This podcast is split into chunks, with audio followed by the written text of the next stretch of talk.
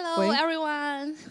Hello. Okay, great. So, yeah. So actually, it's so great to so see so many exciting faces here in the Saturday afternoon in Shanghai, and I hope all of you are ready to go with us a journey to Africa this afternoon. We have some very great speakers with a lot of rich for content today. Uh, so my name is Claire. Um, I used to write articles about Africa many, many years ago. So today I will be the today's host. And before everything, uh, let me quickly share some house rules. So you can take as many pictures as you want. Uh, we will have some coffee, drinks outside.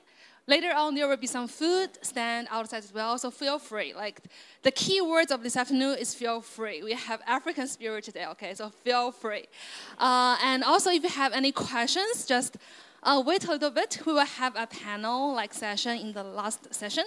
And if you have any questions, just feel free to raise your question in the last session. Uh, I'm sure all the speakers are ready for many questions, right? Get challenged or get inspired or anything. Uh, so before everything, let me uh, welcome Jody to give us an opening remark. So Jody currently is the senior lecturer of the Department of History in Fudan University, and she she's also like a very senior researcher in a lot of China-African relationship, and also the co-founder of CASIN. So Jody, yeah. Thank you. Uh, thank you very much, uh, Claire, for this introduction. I'm not usually the person to this, do this sort of introduction in my department, which is more like led by a senior person. But I would really like to open the, this session by welcoming everyone to just be here. We know that we have been through a lot in the last few years due to COVID, right? So uh, it means a lot to just see everyone, like all of your faces, right? So uh, just uh, we should hooray for that, right? Okay. All right. So uh, what uh, we are trying to do here is really to uh, give uh, allow uh, your any conversation really about China Africa. And before that, I would like to just do a very quick, brief introduction about who we are. Okay, so we are a local branch uh, of Chinese in Africa and Africans in China Research Network, which was established in 2007, and it was a fairly like uh, small one, like when got started, but over the past few years, it developed fairly quickly and into a very inclusive uh, network, research network. Internationally, we have over a thousand uh, subscribers uh, on the Gmail list, but also in various WeChat and other social media groups. The idea, of course, is to create academic conversations. So most of the people here are academics or people who have some interest in doing research about China, Africa.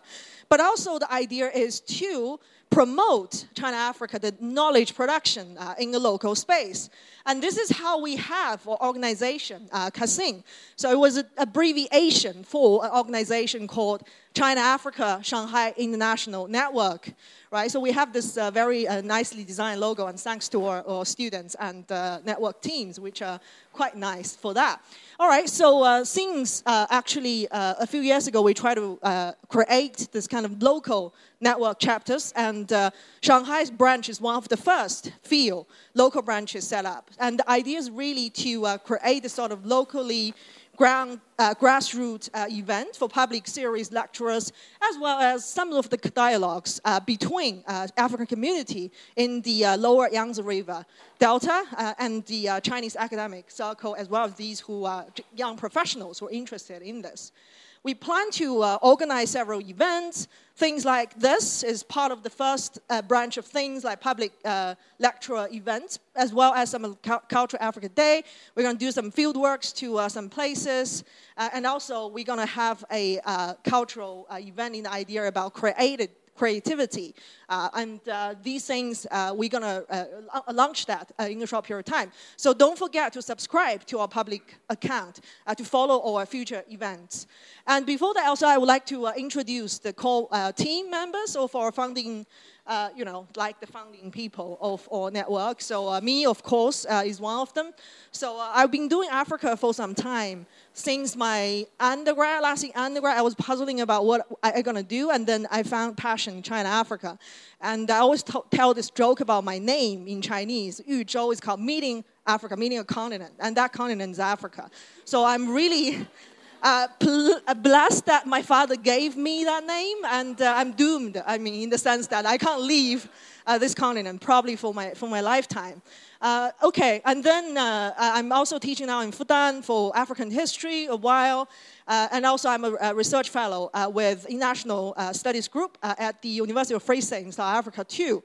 Uh, and uh, I'm also like to introduce other three members, uh, Dr. Uh, Huang Zhengli, uh, who's here and going to speak about her event. Uh, especially she worked in UN Habitat and various other reservation events and then urban studies in general, and she has a lot of research expertise in Kenya. And the next person I'm going to introduce is Professor Liu Yuzhao, who is also here from Shanghai University. So he's done a lot of research in multinational studies, especially uh, uh, economic, uh, economic research, but also from a sociological perspective. And he's also very experienced in organizing a lot of events that talk about business and uh, uh, economic uh, investments in Africa by Chinese firms and so on. So we look forward to some other business-related events in the future. And the final person I'd like to introduce is Dr. Shi Donglai, who just joined uh, uh, Shanghai Jiao Tong So uh, he's more like a, a cultural studies scholar uh, in comparative literature, but also he's looking at the potential of doing China-Africa cultural studies uh, uh, research in the future. And finally, finally, I would like to re uh, thank the organizer, local organizer for us is Mixing Wenhua Next Mixing. We have an amazing uh, uh, uh, manager who is hiding behind there, but like he's been great in arranging all the seats and also serving us some of the coffee and drinks. And uh, hopefully, we're going to have uh, some snacks later on. But because of traffic jam, we all know this is Shanghai, right? So uh, uh don't worry, there'll be something uh, to eat as well. Well, that's all my time, and thank you everyone to uh, just be here. Thank you so much, Jody. So, anyone remember today's name? What's the name of today's lecture or like workshop? It's crossing oceans and breaking ice, right? So actually, our first speaker really come here crossing oceans. Uh, our speaker is the first speaker is Tommy, who is currently uh, teaching in the University of Amsterdam. Uh, and I think since like 2018, Tommy started his journey in the like fashion industry China-Africa relationship. Uh, before that, Tommy also worked in the creative and marketing industry before pursuing her his academic journey.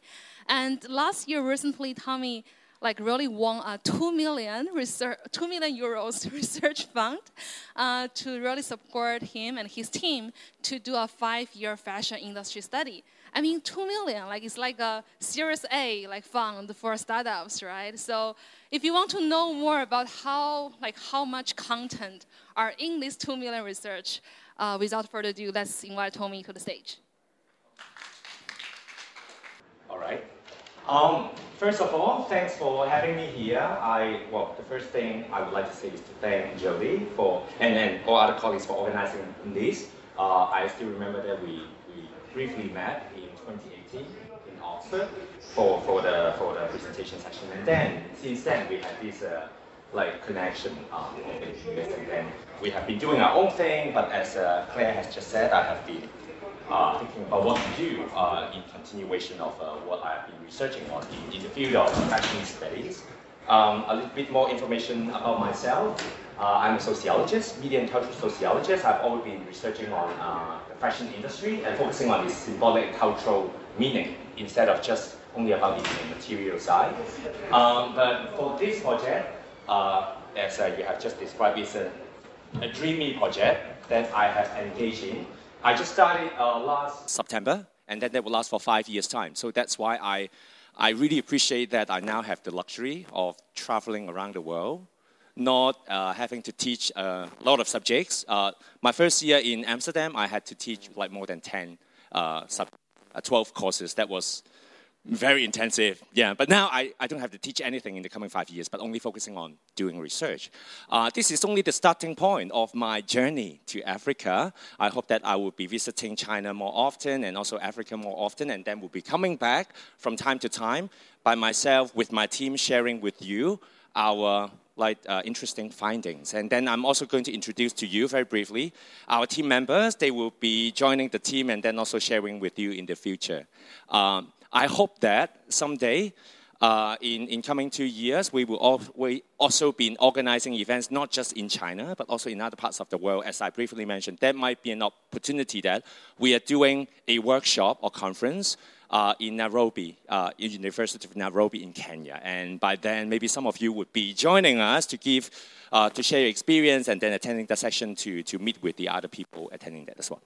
Anyway, uh, I know that today, uh, there might be some academics also coming here to join the session, but there are also other people who are practitioners uh, or just purely interested in uh, African studies or the subject matter. So I would try my very best to make it less academic, less abstract, but we can also have very like detailed, in-depth conversation afterward.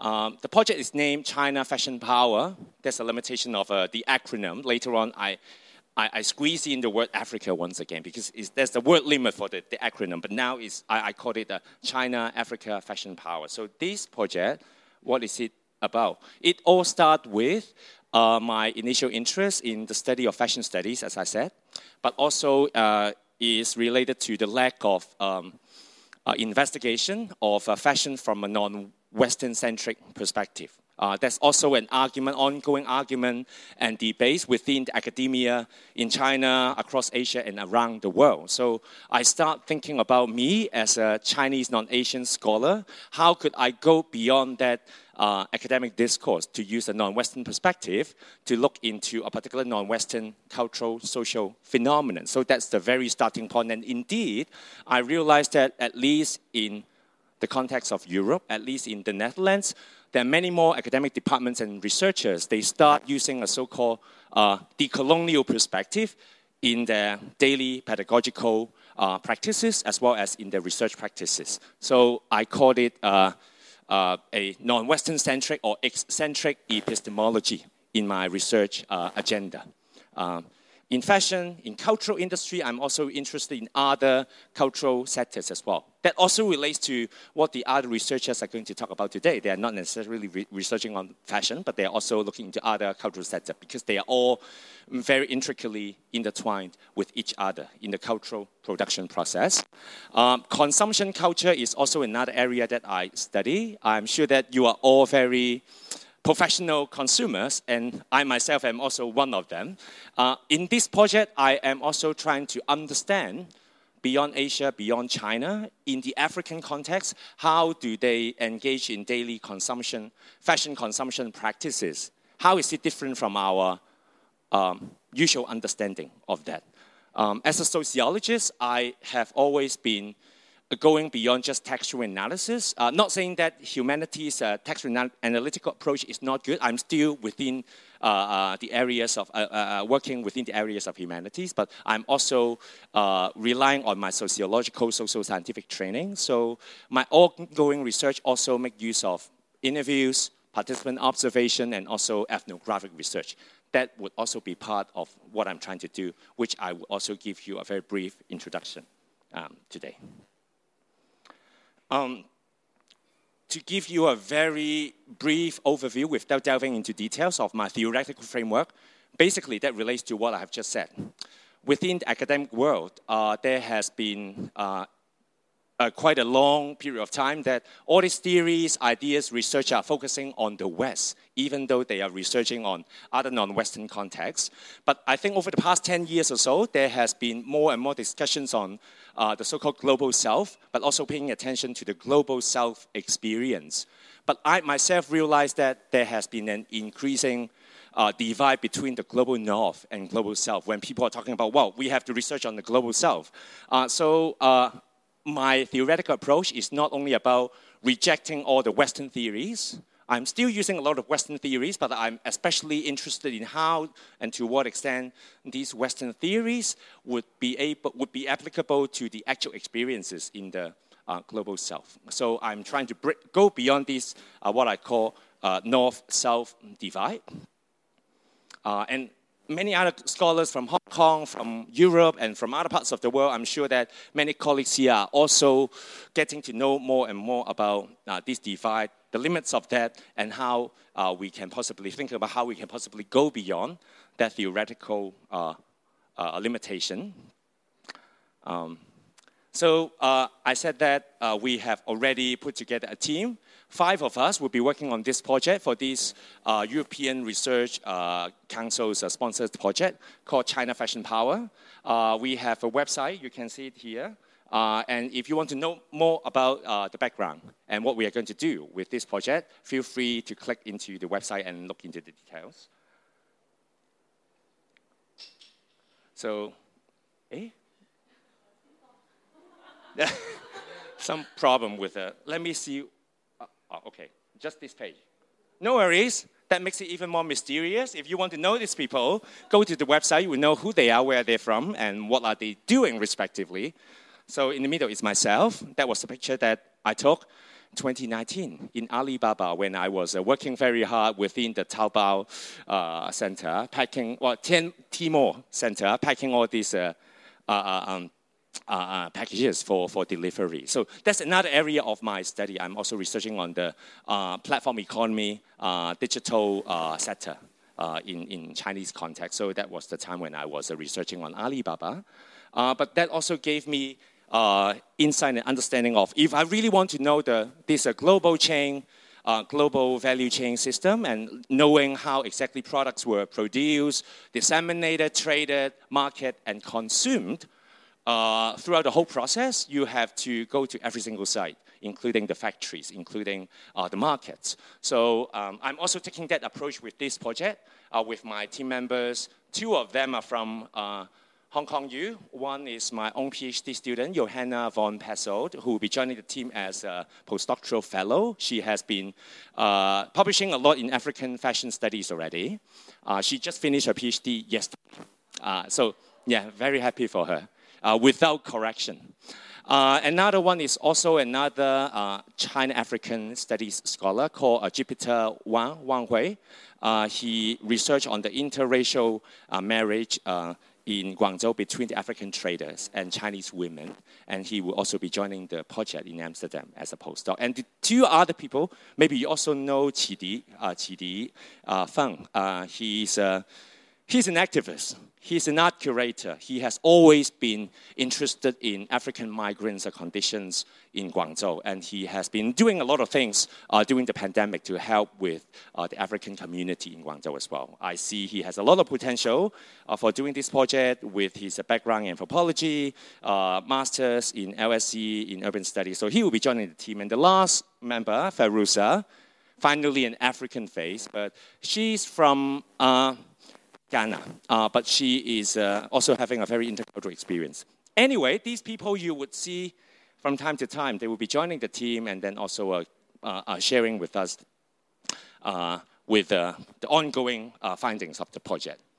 Um, today, I'm, well, I have just introduced to you what's meant by non-Western centric or eccentric perspective. Um, once again, um, this is writing on uh, the, the broader narratives on Belt and Road Initiative is uh, economic, cultural, social development along uh, the road, and then especially focusing on uh, Africa. But there's one uh, uh, um, paradox with that narrative. There are different views, very conflicting views. One argument is that, oh, China has been colonizing, culturally colonizing other parts of the world. So this is one argument of that. The other argument is about no, it's actually helping, empowering other non Western countries, such as Africa. They have a very fair, very mutually beneficial, uh, um, collaborative uh, relationship. I think there are many more things going on within the whole process, so I would like to do the on the ground research in understanding that. Uh, my academic background is also interdisciplinary, so I'm using different methods to do that.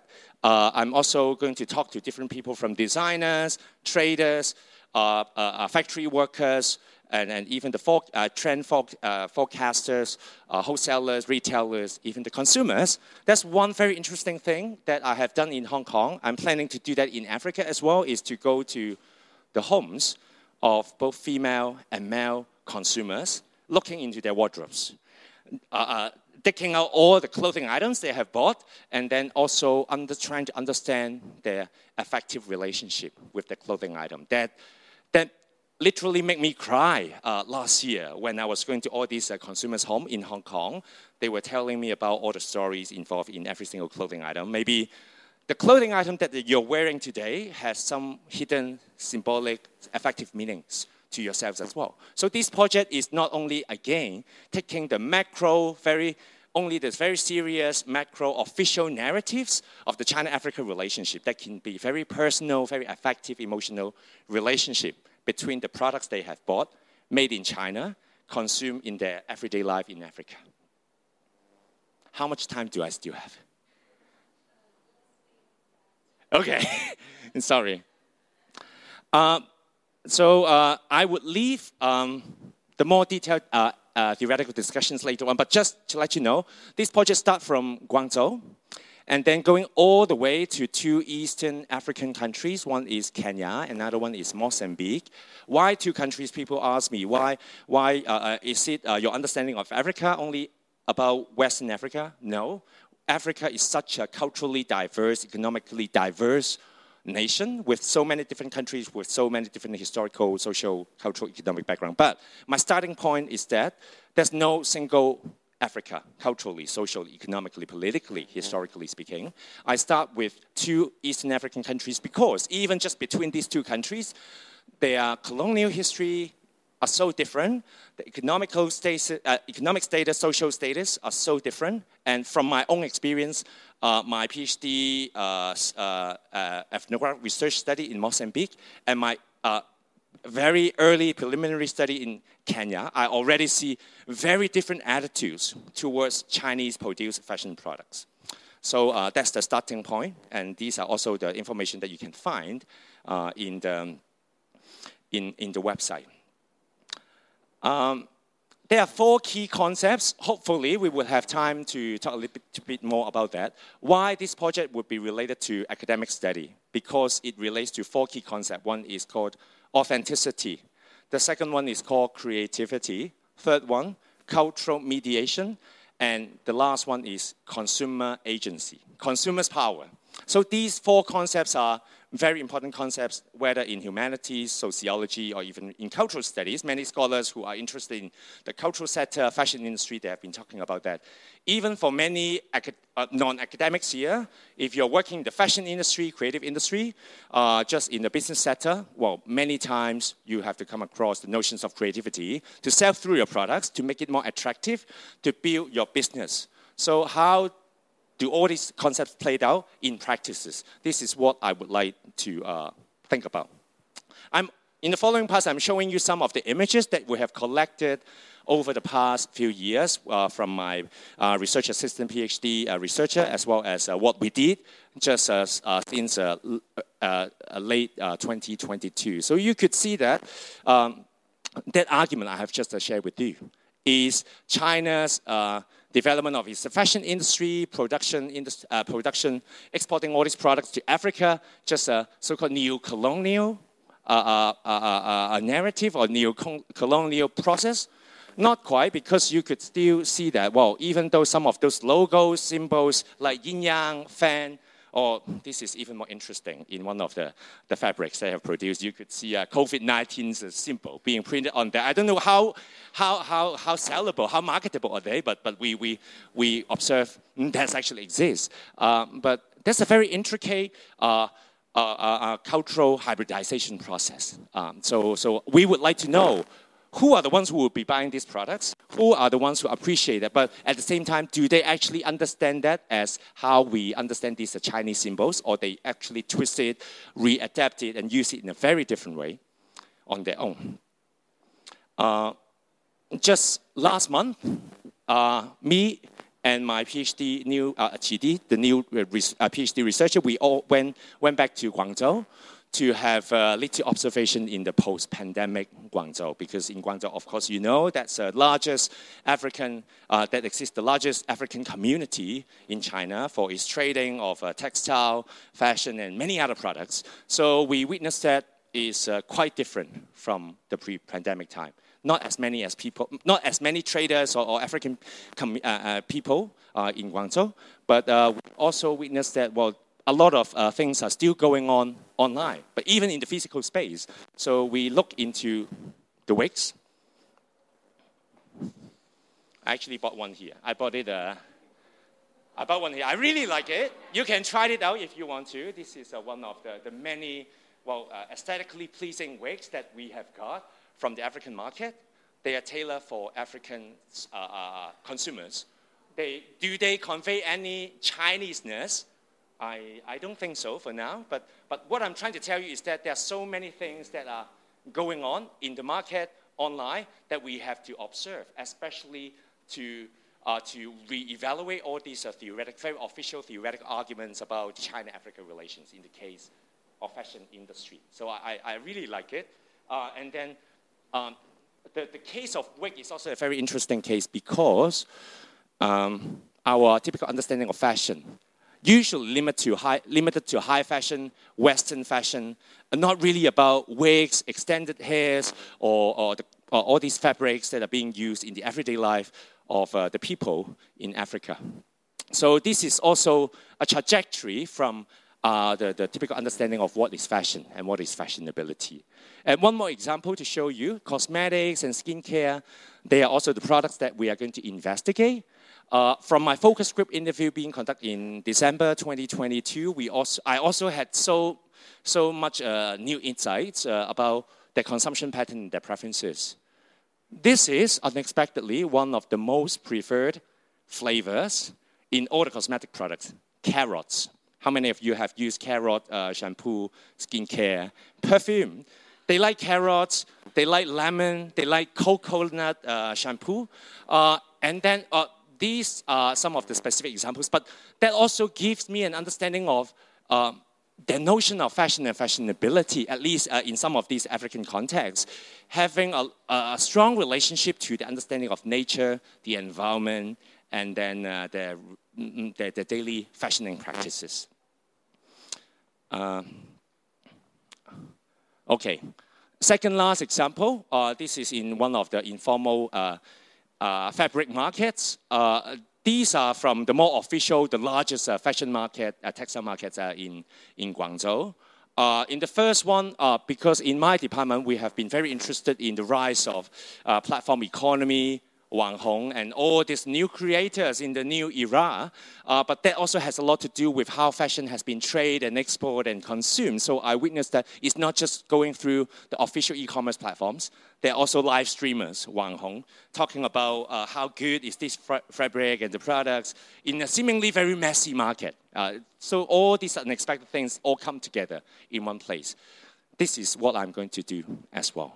And the last one, you see all these uh, fa fabrics and materials, ingredients to be put together to become something fashionable. Uh, there are still some so-called Western elements.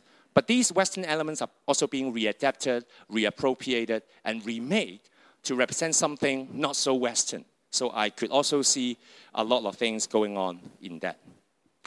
Last example, I did it in Hong Kong. That's exactly what I did, going through the wardrobe. They are showing me the shorts, the t-shirts, the accessories. They're also drawing the ideal wardrobe. I would do that again in Kenya, uh, in Nairobi especially.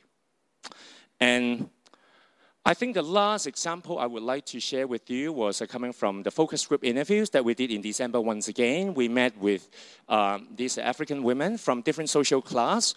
Uh, uh, in total 25 of them as pilot studies. We'll be interviewing many more of them. Uh, they talk about their practices. Quite interestingly, I don't have an answer yet, but there's quite a contrast between uh, consumers from the Mozambican context and the Kenyan context. Mozambican context, consumers are rather positive to everything from China maybe because of its price, maybe because of the quality of that, maybe also because of uh, the specific consumer needs and wants. But in the Kenyan context, many of these people that we interviewed, they're from uh, the middle social class. They're more professionals. And they unexpectedly have a lot of complaints about the quality of the uh, uh, Chinese made fashion products. Uh, they complain about the logistics system. They complain about the authenticity, but they don't exactly use the term. They say that it's fake, uh, is, uh, uh, is uh, outdated, is, uh, well, they have quite a lot of uh, negative sentiments. Um, so that's quite a contrast, but I have to, but, but at the same time, they're also saying that if they there be no more Chinese fashion products to be exported to Africa, I would rather die. So, so that's quite an interesting contrast uh, in, in, in, uh, in the nuance of what they have said to me. So these are also something that from the official narratives, uh, from this uh, very one-sided narrative, we don't really see.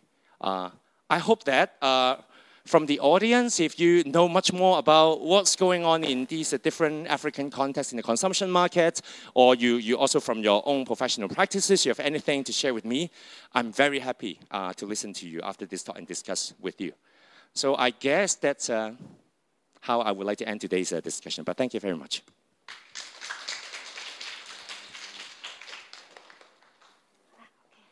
Thank you so much, Tommy, for this such a vivid uh, sharing. Uh, actually, I think for many of us who have been to Africa, like uh, buying some African patterns is always something must buy and must carry from the continent. Uh, so uh, I think many of us also are like uh, fans of the show Rock and Roast, right? 脱口秀大会. I think the stand up comedy has been really popular in China in the past few years, but actually it has been really grow and like uh, like a in Africa even longer, like even long ago. So uh, later, we'll do later, yeah. So I think our next speaker will really show us about the history of the stand-up comedy in Kenya. Um, actually, the next speaker, I know her from her famous podcast, So if you haven't followed that, please follow that in your Apple or in your 小宇宙. Mingqing did her, did her research uh, in Germany. Without further ado, let's welcome Mingqing to the stage. Yeah, thank you so much uh, for the organizers for inviting me, and thank you for coming for everyone. And I have to explain a little bit. Like I actually did my PhD about Kenya and China cultural interactions. So I studied uh, not only literature but also uh, political cartoons and also a latex uh, puppet show. And um, last year I defended my uh, doctoral di uh, dissertation, and then I just started my new job. So also a kind of a disclaimer that this is a little bit uh, side project or a new interest of my research, uh, future research. So it's still uh, at the very beginning stage, and all kinds of suggestions uh, or advice are very much welcome. Okay, so this is an outline of the, the, presentation today, and I will first talk about the um, how to really understand stand-up comedy or humor in Africa. And then I will give a brief uh, introduction about the history and current development of uh, stand-up comedy in Kenya. So, like when I mentioned this topic to my mom, who is a very um, like 60 year old woman in the middle uh, small town in China. And then she asked me, like, oh, oh when we hear, hear about Africa, we hear a lot about uh, poverty, war, fire, and famine, and all those miserable experiences. And how could the Africans still laugh when they're facing so much uh, bitterness? But then I was, I like I got really angry, and I have to tell her that first, like Africa is not only about uh, poverty, farming, all, all, these negative images, and Africa is actually also have a lot of uh, modern sky, uh, skyscrapers, like just like Shanghai, and everyone has quite nice life. But on the other hand, uh, we also need to um, admit or face uh, those uh, kind of harsh conditions. But then I would like also to share a story like when I was traveling in Ethiopia in 2018, and I have to travel uh, from uh, Lalibela to Bahir Dar is like very inter, uh, in a hinterland of Ethiopia, and then I have to take the uh, kind of a small van, and then, then the drive is like nine hours. And then uh, before I board the car, and then a co-traveler asked me, like, have you ever tried African massage? And then I was like, oh, oh yeah, okay. I heard about Thai massage or like um, blind people massage, like a Marian animal, but I've never heard of African massage. So I asked him, like, okay, what, what does it mean? Like, what's special about African massage? And then he said, oh, it's something that targeting at your back and your butt and sometimes also your head. And I was like, okay, this sounds very great because I always sitting in front of a laptop and then I really have this back pain from time to time. And then I, I told him, okay, I really look forward to trying it when I'm, since I'm already here. And then he laughed so much and then he said, okay, let's board the car and see. So it's actually like African massage. He said, when you sit on the car and you drive on the road, and then the road is so bumpy that that's the kind of African massage. So I think that's really funny, and I really love this joke because it shows that when they face this kind of um, difficult situations and then that's how they really try to deal with the condition. And then they use this kind of joke or humor to really laugh at this uh, kind of irrationality or these difficulties. And that's why i really like the quote that uh, it's a nigerian uh, stand-up comedy uh, comedian. And then he said like when you push us to the wall we make a hole and keep moving. So I think that's actually the real, real spirit. And then I think it's also a little bit similar with the Chinese people when we're facing so much uh, difficulties uh, in life and uh, in the past a few years. And then that's how people really try to make some fun of, out of it. And then, and then that's why like some uh, academics are okay. They are thinking this is a really interesting topic, and then how could we talk about humor in academia? And then there are some kind of people are saying, okay, if we talk about jokes or humor, then it's an art of a criticism or art of resistance. So it's like the George Orwell's like uh, saying that every joke is a tiny revolution. But but the thing is we had joked so much, but we don't really have a revolution, right? So that, that's why, like, people, like, actually, Mbembe and said, like, humor is actually a kind of a thing that we are mutual uh, zombification of the dominant, uh, dominate, uh, dominated and the dominant. So which means that they, they are not really changing the situation so much. And then that's why also some um, kind of people, uh, academic scholars are coming in and said, and uh, actually, especially for African society, humor is actually a very essential part of their uh, civil society and uh, social space. So I think the most important thing is that humor offers us a kind of alternative perspective to really look at things and to change the uh, understanding the things and then maybe uh, offer a kind of different worldviews even on certain uh, issues. And then that's why I will come to the part about African uh, stand-up comedy. And why I, am calling it previous life is about is because um, when we talk about stand-up comedy, it's like a very new thing in China.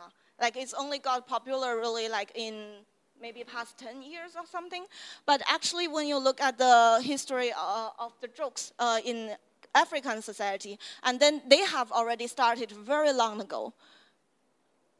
Uh, oh, sorry. So actually, the, uh, the most famous one from Kenya is Kipanga, and he already, you, will see that in the picture that in 1958, he already met uh, Charlie Chaplin. And he was a bus dri- driver actually in the 1930s. And then, but then some people will ask, how could he, as a Kenyan black, uh, black Kenyan, like he can meet uh, Charlie uh, Chaplin in 1958 already? Because when we know that uh, Kenya already got their, only got their national independence in, in 1962. Yeah, and then actually he his jokes uh, at first he was performing his jokes uh, in different spaces and then he was actually drafted by the colonial government to provide humor to the in, uh, to the inmates of the people who were in the concentration camp during the Mau Mau revolution so actually the jokes were kind of uh, kind of uh, drafted by the uh, colonial power to change the minds of the Africans at that time. Uh, but then, and then, uh, but then there, there's always, and then he got really famous. And then after the independence, he was still performing, uh, even for the uh, for Jomo Kenyatta, like the president of Kenya. And then in the 1970s, this is the most famous uh, TV show, like Vioja Mahakamani and then it's actually like uh, which is translated like uh, wonders at court and then this is actually ridiculing the power at that time but the thing is because at that time it's a one party political system so so um, they can only do something about the daily life, uh, daily life, like making jokes about daily life. They cannot do really any political uh, kind of issues. And then that's also the, but that's also the reason that this uh, drama really survived, that nobody really got uh, imprisoned. And then the other most of, uh, famous the screen couple is actually from the another kind of skit, which is called Vitimbi. It's uh, actually also, uh, it was uh, premiered on the television, national television in 1985. And then the, on the left side is um, the Hatari. If you know Swahili, and Hatari actually means uh, danger. So and then and then on the right side is the it's the his like uh, the drama wife, and then his his name her name is Mama Kayai, and then both of them actually ran a small restaurant at that time, and then uh, they were also. Um, they also make a lot of funny stories, uh, uh especially about patriarchy and uh, also like um, they were also invi- because they got so famous and then they were also invited to perform for the, the, the second president of uh, kenya like the moi um, arap moi and then like on the right side like akayai actually also uh, won the award of the riverwood like we know about hollywood and Bollywood. And if you know Nigeria, they also have uh, Nollywood. And then in Kenya, they have the Riverwood. So uh, so th- that's the kind of the, the film industry kind of award. Yeah. And, and also like because they talk about mainly daily lives, uh, daily life, but then it's all, all about how they're really struggling uh, economically.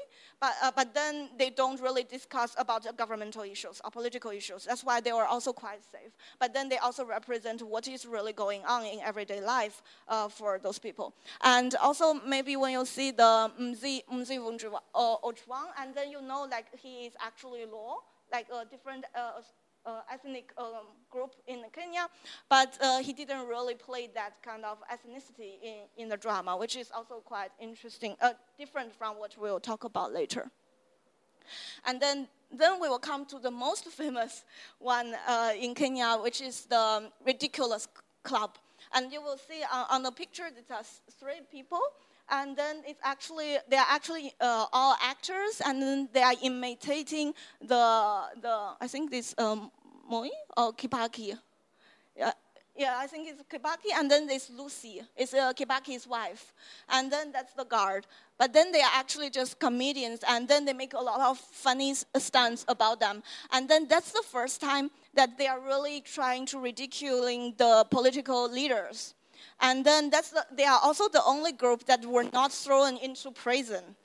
Uh, at, at, that because also like in 1991 like kenya uh, political system changed from one party rule to a multi-party um, like kind of system and then uh, but at that time, Moi still stayed in power, and then Redykyulass actually came into. Uh, they were actually first uh, came uh, into being at Kenyatta University as a students group, and then in 1997, and then they finally got really famous, and then they were kind of uh, shown on the TV.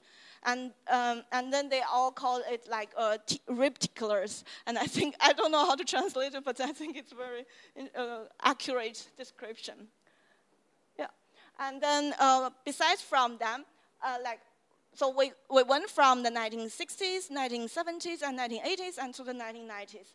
But besides of this uh, kind of performance art, and then we also have other kind of art, uh, humor that is uh, going on at that time, and especially from the uh, Wahome Mutahi, like actually in the middle, like he, he has a very popular column on the new, newspaper, the national newspaper in Kenya. And then the, the column is called Whispers. So it's telling like a lot of it's kind of uh, ordinary life and telling gossips, but then it's actually political commentary. And then he was also put into prison in 1986. And then that was actually also shortly after, um, like uh, if you know uh, Ngugi wa Thiong'o, and then the, the, famous writer in Kenya, and then uh, like he was kind of the, at the same time were pro, um, it's after Ngugi, but then they were all kind of politically uh, persecuted. And then on the on the right side, on the left side, uh, it's actually a political cartoon from Gado, and that's the person like I interviewed in Kenya when I was there. And um, to explain it a little bit, I think um, I hope you don't find it so obscene. But then the thing is that um, uh, this is uh, about um, a political um, kind of scandal that uh, the woman in the middle um, is a kind of is a minister and then he, uh, they found out that he used money for the civil uh, youth service uh, to to buy some sex toys, uh, which was released by uh, by the newspaper, and then that's why they kind of uh, and then there was a rapper in Kenya and called King, King Kaka, and then he made a song to comment, and especially before the presidential elections. And then that, that got so famous, and then she has to apologize and step down. And then that's why the, the, the political cartoonist made the fun of it and saying, like, she was because she was also suing that uh, rapper uh, for uh, like a blasphemy uh, her like of, of all these uh, events so that's why she think uh, he was kind of criticizing her in this cartoon and which is also very interesting. Like you see this uh, this face here, and it's actually a kind of cartoonist image of Wahome Mutahi. So they are all kind, kind of connected and influenced by each other. And then uh, and then Gado is also the person who uh, kind of uh, got investment uh, for the um, for the puppet show, which is called the XYZ show. And then as, in the XYZ show, you can see in the middle that's also uh, Uhuru Kenyatta. And then, uh, but in the show, of course, it's not called Uhuru, but it's called Uhuni because they have to change the name so that uh, they can avoid censorship to say like, we are not talking about you, the president, but we are talking about Uhuni.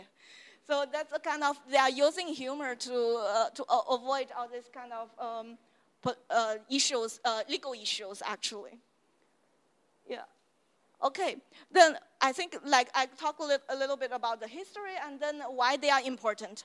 Because actually because of them, and then Kenya has a very large audience who are interested in jokes and who are interested in humor. And that's why they kind of uh, improved the content produ production of this uh, industry and then there are also kind of uh, material that, um, and, and, then the market also got uh, matured. So people are more willing to pay to really watch stand-up comedy and to really enjoy this kind of uh, talk uh, or performance. And then also another thing is, as we know, um, when Kibaki went to power, and then the political environment got a little bit loose, and that, that's why like all these things all mushroomed, and then they got uh, more kind of space to really uh, express themselves and use their creative skills. And uh, on the other hand, it's also like uh, the, uh, the technology, which is um, from the, especially the media, that really helped spread all this kind of uh, art performance and also this popularity of stand-up comedy. And yeah, so, so then we will come to the godfather of the Kenyan stand-up comedy, which is, who, which is called Churchill, Daniel Ndambuki. And uh, he, why he was important because he was actually a crop man in the Redykyulass group. When the, when the Redykyulass group was on screen, and then he was uh, kind of doing all, this, all kinds of stunts with them. And then he went to the industry in 2008 under the encouragement of uh, Wahome, so that the, the column uh, uh, writer. Uh, that's why like all of them were kind of connected and how they really uh, increase uh, the development of the industry. And then, so in 2008, and he established the, the um, Churchill Live Show, but later it was changed to the name uh, Churchill Show. And then they have the Churchill Raw, which actually mainly uh, uh, like shown on Thursday, so that um, some like um, like immature uh, comedians come to the stage. But uh, the Churchill live show is always on Sunday from 8, uh, from 8 to 10. So that's the primary time uh, of the TV. And then he also established like a Tutu's Corner. This is actually targeting at kids. So for kids, how to really uh, talking about different issues. And then he also established the Laugh Industry, that's the name of his company. And then his kind of profiting uh, model is like uh, he will uh, grant his name to different uh, clubs uh, based on different cities. And, and then these peop- these clubs have to pay him. So then that's how they uh, how he earn money for this. And besides that, he also uh, holds a lot of events and also uh, having the tour uh, around the country to show the comedy, a stand-up comedy. And right now, like uh, because maybe you know, like uh, last year, uh, Kenya has a new uh, presidential uh, president, and then he was kind of cause of uh, the hustle. He was kind of trying to talk about the hustle economy, and then he was taken as the chief hustler, and then and then the like all the stand-up comedy comedians they all come very uh, from very humble uh, background. And that's why he right now daniel is also in part in the government especially like the creative technical committee because he was trying to say how should they increase the copyright of the stand-up comedy like the copyright of the jokes. So nobody can really steal them and how they can really develop it as a, creative industry uh, for the kenyan as a nation. So that's the, his new job, so to say. And then there's the other kind of comedians from for her, his show, like um, like this is called like celebrity, so Kenyan celebrity, and and then on, on the left side is uh, teacher Wanjiku, and then is MCA Tricky, and then Professor Hamo and uh, Jemutai. So all of them have very different stage personality. So like what we call like 人设, and then they they performed quite differently uh, using different kind of accents and uh, different kind of uh, dressing codes and uh, also like the um, uh, also like they also use their own life stories to really uh, promote this image. Like Professor Hamo, like uh, he said, why he was called professor because he thinks that he's a professor studying human stupidity. so that's kind of how he used it, and always using books when he comes to the stage and talking to people how how stupid some policies or, or government officials are. And then the Jemutai is actually a, a kind of Kalenji. Uh, he, she posed herself as a woman from a naive woman from rural rural area, and uh, she, she's also a, uh, she has a very strong accent of Kalenjin. Uh, it's also an ethnic group in Kenya, and so like he will talk about some issues in the city to to say how how things are so different. Yeah, and MCA Tricky is also like the name MCA. Uh, it's actually also a abbreviation of a member of a county uh, assembly. So this is actually a political um, institution in Kenya. Uh, but then he is actually a straight boy uh, when he was young. And then it's actually uh, the stand-up comedy gave him the kind of fame and got money. Then now he graduated from the university in engineering. Yeah, so it's kind of quite a lot of success different stories, and but also some sad stories. We, we can talk about later from uh, about the comedians. I will be first. yeah. so what are they really talking about when they are really when they are doing the stand-up comedy? So the most thing is that the most re- relevant to their life and then to their social issues. And then they talk about politics, uh, genders, and ethnicities, and also languages. But what they don't really talk about, because as we, we mentioned, this is a very pr- prime time show, and then the family will watch it, so they will not talk about the bedroom uh, jokes or anything about religion. Yeah. And then, uh, but then there, I will I, put here is actually a joke from the, the show that I don't know many of you will know the situation in, in Kenya. And this is actually a joke that is before the election. But uh, I think it's still, it can be still valid now because we know that Ruto won the uh, presidential election. And then the, the question will be um, in the race of Uhuru and, uh, and Ruto, why Ruto win? Or why Ruto won the presidential election. I, I don't know when anyone uh, knows. Yeah. Okay, because Ruto is Kalenjin. And if you know Kalenjin, Kalenjin is the, the one who always do the marathons. They run the fast, so he runs faster than, than Uhuru. That's why he won the race. So that, that's kind of the, the joke that they are talking about. So you will see like in their jokes, they have a lot of um, kind of discussion about the ethnicities. But then they also got a, quite a lot of criticism because some people think, okay, this is a way for the country to really unite because uh, maybe you know like in 2007 and 8 they have this kind of uh, viol- uh, violence after election and then they think when we openly talk about the ethnic issues, and then we will be together. But then some also people think, oh, when they make fun and um, of certain groups, and then they're actually enhancing these stereotypes about certain uh, groups.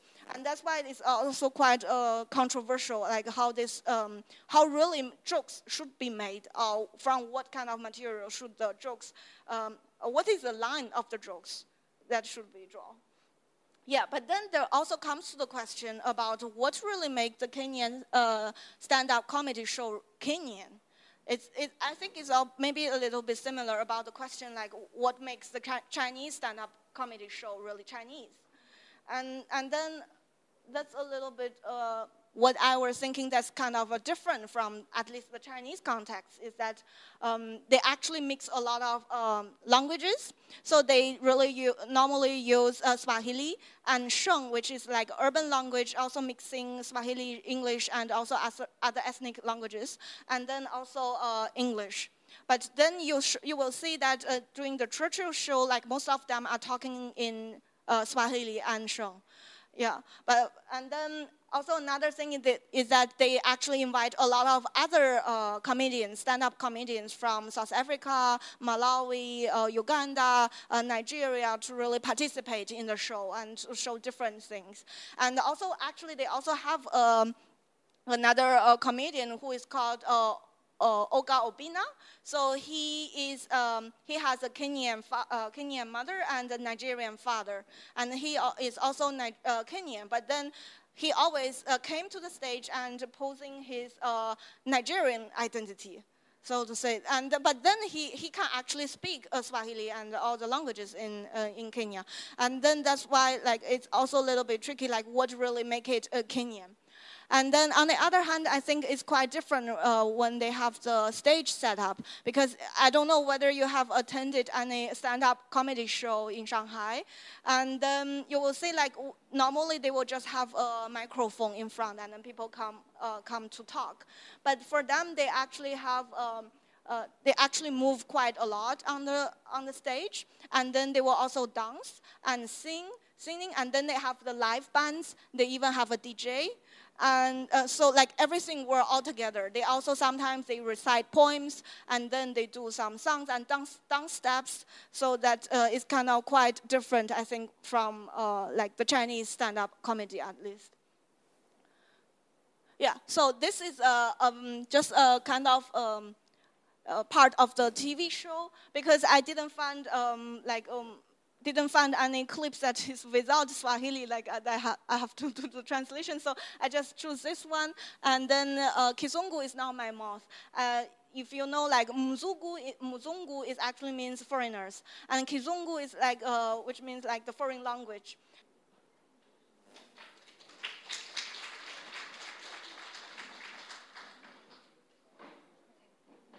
Thank you so much, Mingqing, for the sharing. I think next time in my to-do list to visit Nairobi, I will make sure I will go to a stand-up comedy. And I hope everyone now knows about the African massage joke and share. Uh, so our next speaker, Zheng Li, uh, started her journey with Africa and actually with Kenya in 2011, like 12 years ago, when she interned in the UN Habitat. And she also did her PhD, studied the settlement in Nairobi. And recently, once she come back to Shanghai and teach in uh, her previous college, Tongji University, she's again started another great project about Mombasa, the urban like legacy about Mombasa. So we will welcome Zhengli to take us to a journey to the Swahili coast of Mombasa and have the, all the East African sunshine wind. So yeah, Zhengli. Thank you very much. Um, before I start, I just want to mention that we have wonderful setup outside there by Hafsa, who is, uh, I think, providing some uh, snacks from Ghanaian Nigerian. Yeah. So feel free to go and uh, have a bite. Um, even during my speech, I don't mind really. Uh, thank you. So today I'm going to talk about uh, living heritage in Mombasa, and I hope throughout my uh, presentation I will be able to show you. Uh, first of all, to locate Mombasa for you, take you there, and then to show your show you the specificity of this uh, wonderful place. So, where is Mombasa? Mombasa is in the east coast of um, Africa.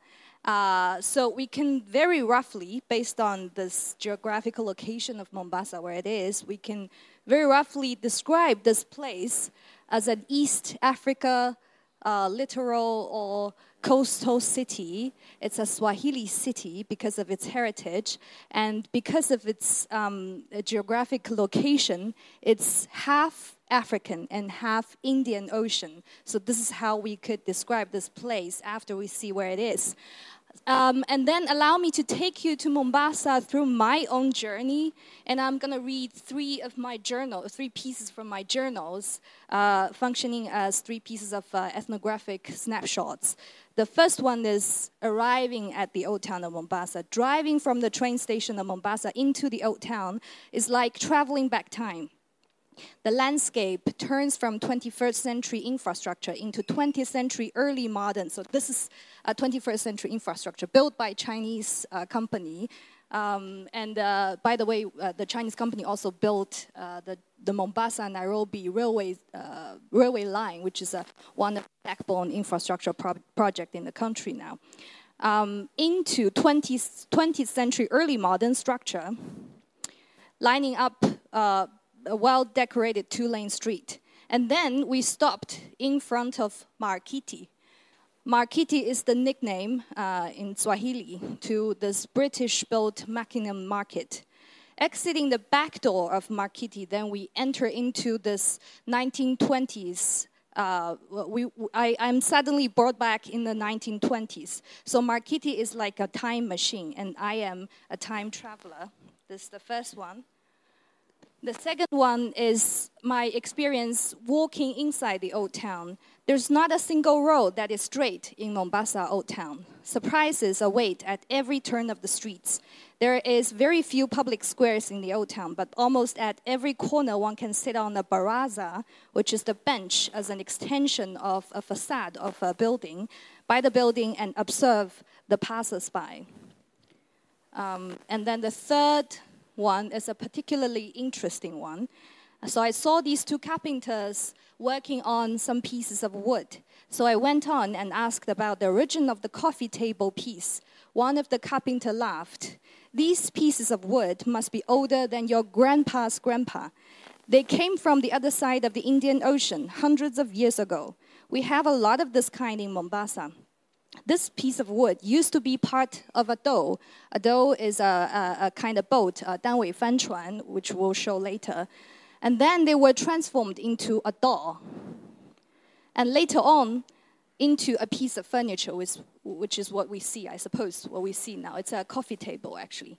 And now, after some maintenance, they will be made into another piece of furniture. So these are some of my experiences in Mombasa. And then from this experience, I was drawn particularly to uh, one element of the city, which is the ocean. Because everywhere you can see the ocean, every story you hear is about the ocean. Uh, and this is a, a, World Heritage Site called Fort Jesus. Uh, it's listed on the UNESCO website, so everyone can check it out. It's a very interesting architecture built in the 14, uh, 15th century, uh, sorry, 16th century by the um, Italian architect uh, during the Renaissance time. Um, and but what's particularly interesting is that in an underground layer of the fort, you see a lot of these carved paintings uh, dating back 400, 500 years. And what these people draw on the wall is an impression that they have about their, or the memories that they have about their lives. And all the stories, all the memories that they have is uh, surrounding the ocean. Uh, they, they're drawing fish, they're drawing the lighthouse, and especially the dhow. Uh, which brings us back time again um, of the origin of the Swahili culture, we can roughly say that the Swahili settlements were established during the Middle Ages. Uh, and the, the time was when uh, trade along Indian Ocean was particularly uh, flourishing. In talking about uh, de-westernized uh, the stories of globalization, for example, this is a wonderful inspiration for that. Before steamboats were invented, before any kind of modern technology that could take you thousands of miles within months or days, Indian Ocean is where the global trade was taking place instead of Europe, instead of other places in the world. But everything was surrounding the Indian Ocean. And why is that? One of the reasons is the monsoon in Indian Ocean. And this brought, this brought uh, our attention also to the location of Mombasa and why Mombasa became such an important location among this global trade is because it's located at the, a very strategic line along this strategic line that divides two parts of the Indian Ocean monsoon. So, in the northern part of the Indian Ocean monsoon, uh, the wind blows into different directions. Between April and October, it uh, runs, I think, clockwise. And then between November to the next March, it runs anti clockwise which means that if you put a boat, say here along the coast of India uh, in April, it will travel by itself to somewhere along Mombasa the next year, six months later. And the same, if you put the boat here, uh, half a year later, it will be in India again. That doesn't happen in the southern part of the ocean, which means that uh, automatically there is a natural trade route created along the Indian Ocean. Before, this is before Europe, the Europeans arrive anywhere out of their continent, so remember that. And that's why Mombasa and some of the other islands and coastal cities along this coastline is very important, so to speak. And if you go into the museum of the Fort Jesus, a lot of this memory is still there. You can see how the dhows were knotted and made in the past. And also, if you want to take a dhow ride, it's still available as a tourist. It's a very romantic trip. And the boat and the dhow, the image of the dhow, the experience of the dhow is still existing in the modern lives of Mombasa. You can eat uh, on or in a dhow as you wish. And uh, even, you know, the, the, the, experience of the daily experience, taking the boat is there too. So the left side picture shows how uh, people who work uh, on the island of Mombasa tra- travels or commute every day outside of the island uh, along the southern coast of the, the island. So they take a ferry every day to go to work and back home. And on the right side, you see the traditional or the old port still functioning. So these are this is the smaller port of Mombasa, which still connects to places like Zanzibar, which is in another country, or uh, Kazakhstan. Uh, sorry, uh, India uh, in another continent. Um, and so we talked about monsoon, which is one of the first elements that brought us to Mombasa. The second element that defines what Mombasa is is uh, the idea of a harbor or a port. Um, so you see that along the east coast of um, Africa, there are several uh, islands or coastal cities like Mombasa, but they each got their different characters. For example, places like Zanzibar, which is also a very famous uh, touristic destination in Tanzania, um, it's very big, which means that it has its own ecosystem. However, its connection with the mainland is limited, which means that if you, uh, you receive some goods from as far as India, you have to deal with, deal with it in the island or you have to sell it in the island. Um, but in places like Mombasa, where a connection to the mainland is better, you can actually think of a way to repackage it and then to transport it into the mainland. Um, that's why places like Zanzibar has its own pattern of settlement during the, the Middle Ages. While places like Lamu and uh, Mombasa, it has its own little towns because people can rely on both imported goods from India, as far as India and China and, and Persian products, uh, but at the same time, they can rely on agriculture from the mainland. But places like Zanzibar doesn't have the same kind of character. And what's more special about Mombasa is its very unique geographic uh, characteristic because along its east coast, so this is the I think we, this is the island of Mombasa, and along the east coast, uh, creek, and the west, the water is very deep. It's as deep as 18 meters, which forms the, the foundation of uh, the, the deepest harbor in East Africa. Still today, it's still the, the East Africa's biggest harbor or port. But unlike the other islands, it's connected to the mainland on the west, northwest side through a causeway, which means that even during the dry season, you can easily even walk towards the mainland, which makes it a very unique place. Um, and also, it makes a unique destination for the Portuguese and the Arab uh, traders to locate their earliest port activities on the Mombasa Island, which is still in use today. And sorry about the flip of the map. Um, so the old port is now here. But when the British colon, uh, colonizers came, they found this island. They thought it's a very good connective tissue to the inland of Africa. They decided to occupy this, this island and to make it a very important port also for the colonizers and as an administrative headquarters. Um, and they decided we need a bigger port. So instead of expanding the old port directly, they eyed on the other side of the island and they built uh, a very big modern infrastructure there, which became also the, the biggest port in East Africa and still under use today. But this activity of relocating the port also leaves the old town here untouched during the colonizing time.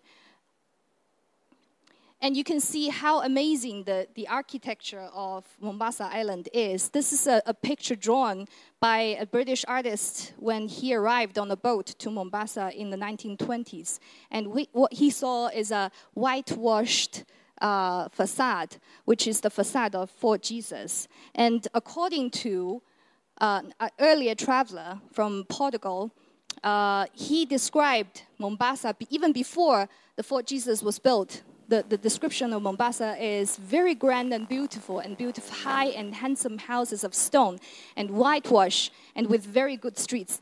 Remember, this is a description of a Portuguese colonizer to a future colonized place of an East African town. And this is how it looks like today. And you can imagine that uh, 500 years ago, this is the kind of architecture that the, the Portuguese traveler saw in Mombasa. And again, you notice that um, even though the facade looks clean and tidy, the road itself is curved. There's no straight road there. And if you observe the whole old town, there's not a single road that is straight, which is uh, absolutely different from what we are experiencing in cities like Shanghai, the modern cities today. And when I asked my students why you think so, everybody was, you know, they, they came into the discussion and then they realized that it could be that the streets came after the buildings. So I, am an urban planner professional, and I, I like uh, a lot of uh, other urban planners. Or if you think about modern cities today, we design a street before we locate the buildings. This is how we design a city, you know, eh, out of a blank piece. But the old towns in Mombasa and sometimes elsewhere, you don't design the street before you have the buildings. The buildings grow and they meet, and what we call a street was formed. This is how Mombasa Old Town came into being. And so these uh, neighborhoods or communities that is seemingly divided by street that you see here is called uh, mitaa. Uh, it's a Swahili word. The, the single form is mtaa. Mtaa uh, can be translated into neighborhood, but it's not an accurate translation, I'm afraid. And I can't really find a, a very accurate translation for that. Because if you think of a neighborhood or 街道, uh, the idea is that it's an area surrounded by a street by um, a series of streets. but this embracement doesn't, you know, the concept of uh, embracement doesn't exist in the concept of mitaa. Because people talk about mitaa, they're talking about locations. For example, these mitaas are named by different things. For example, one of the mitaa is called Mwembeni, which is where there is a mango tree. And sometimes uh, they name the mitar dancing, which means that's where the community dance take place. So the mitaas are named by the activities that they take, the, the characteristic of the place. And then they later, you know, sometimes during, because this area is occupied by a huge Muslim community, and according to Sharia law, they can divide, uh, subdivide their land in, uh, and distribute into uh, different pieces to their uh, sons and grandsons. So later, I, I, we can imagine a place which has a couple of buildings, you know, loosely spotted in the place, and then they grow into an area densely built with different kinds of buildings. And then they grow and grow until they have a very clear boundary. Then they meet another mitaa, and that's when the street came into being. And that's why when we walk in the streets in Mombasa Old Town, it's never straight, for one thing, and you see a lot of public activities along the street. So inside the interior of the mitai is usually uh, inward looking. So it's uh, community activities uh, taking place inside, uh, educational facilities inside. But outside of the mitai, facing the streets, it's usually the religious uh, functions, sometimes the shops, art galleries, and, and so on, and restaurants and so on. So this is the how um, we define uh, Mombasa Old Town. So uh, I think I have been able, I hope I have been able to tell the story how we can uh, identify the city of Mombasa through these four key concepts. The first of all, Indian Ocean. That's how the cultural identity was formed. And second of all, the harbor of Mombasa, which lead to um, a flourishing uh, trading activities in town and also densely populated the island. The third one, uh, I'm sorry, we didn't have a lot of time, and I don't think it's very necessary to talk about the, the technical side of the buildings. It's uh, coral stone. It's a unique type of limestone which were used, uh, digged locally and used locally by the the builders to form the basic structure of the, the old town. And then Mitaa, which is like the basic social structure of the island. So these are the, the four elements that we define, we use to define the city of Mombasa. And last but not the least, all of the above is uh, a kind of um, partly uh, the result of uh, a, a go, uh, ongoing uh, joint studio, joint research project between Tongji University and Technical University of Mombasa. Unfortunately, because of the you know, travel restrictions um, related to COVID last year, we weren't able to really travel. I mean, the students weren't able to travel. I was luckily able to travel to Mombasa uh, to make it happen.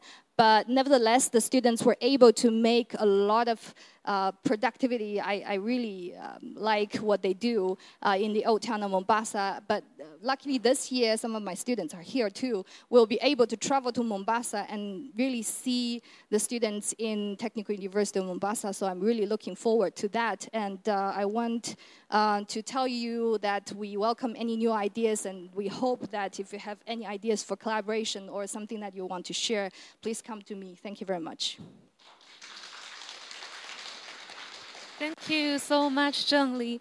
Like when you are sharing, I cannot stop thinking that sometimes architecture are like poems, and it's like the crystallization of time. So it's really beautiful.